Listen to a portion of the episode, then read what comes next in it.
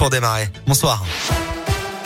Bonsoir Alexis, bonsoir à tous. Vos conditions de circulation, plusieurs points de ralentissement actuellement dans Lyon. Tout d'abord aux deux entrées du tunnel sous Fourvière, plusieurs kilomètres de bouchons.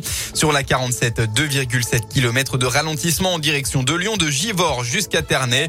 1,5 km de bouchons entre Fézin et Saint-Fons sur la 7, là aussi pour rejoindre Lyon. Enfin sur la 42, plus de 2 km de Néron jusqu'à Vaux-en-Velin. À la une de l'actu du football, soir de finale pour les Bleus, évidemment, après sa belle victoire contre la Belgique jeudi dernier, 3 buts à 2. L'équipe de France est requinquée pour tenter de remporter la Ligue des Nations. Ce sera à Milan face à l'Espagne, coup d'envoi à 20h45. Pour rappel, Adrien Rabiot positif au Covid et Lucadine blessé seront absents pour la rencontre.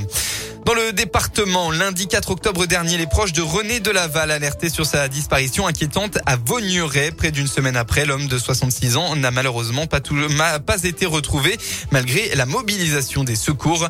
Pour rappel, il a le crâne rasé, les yeux marrons et mesure 1m77. Dans la région, déjà du retard pour Railcoop. La société coopérative avait décroché sa licence d'entreprise ferroviaire le 22 septembre dernier. Elle voulait proposer un trajet Lyon-Pardieu jusqu'à Bordeaux en passant euh, notamment euh, par la Loire à partir du 26 juin 2022. Mais selon 20 minutes, la ligne est d'ores et déjà repoussée au 11 décembre 2022 en cause un problème de créneau de circulation entre la SNCF et Railcoop. Attention, ils reviennent avec intensité. Bronchiolite, rhinopharyngite, angine, gastroentérite et sans doute bientôt grippe. Les virus saisonniers que le Covid-19 avait fait oublier sont de retour avec le temps assez sec et froid de ces derniers jours dans le Rhône. L'hiver dernier, en raison des confinements et des mesures barrières très strictes, les virus ont moins circulé. Mais cette année, l'immunité collective a baissé face à ces maladies selon Santé publique France. Les épidémies pourraient donc cette année être de plus grande intensité. Un mot de, du festival Lumière, première grosse journée après la cérémonie d'ouverture hier soir. Cet après-midi, c'était la séance spéciale famille avec la projection de Shrek qui fête ses 20 ans. Alain Chabat, la voix française de l'ogre, était présent à la Tony Garnier. Ce soir, c'est un peu plus solennel. L'auditorium de Lyon accueille la soirée d'hommage à Bertrand Tavernier, président historique du festival Lumière qui s'est éteint cette année.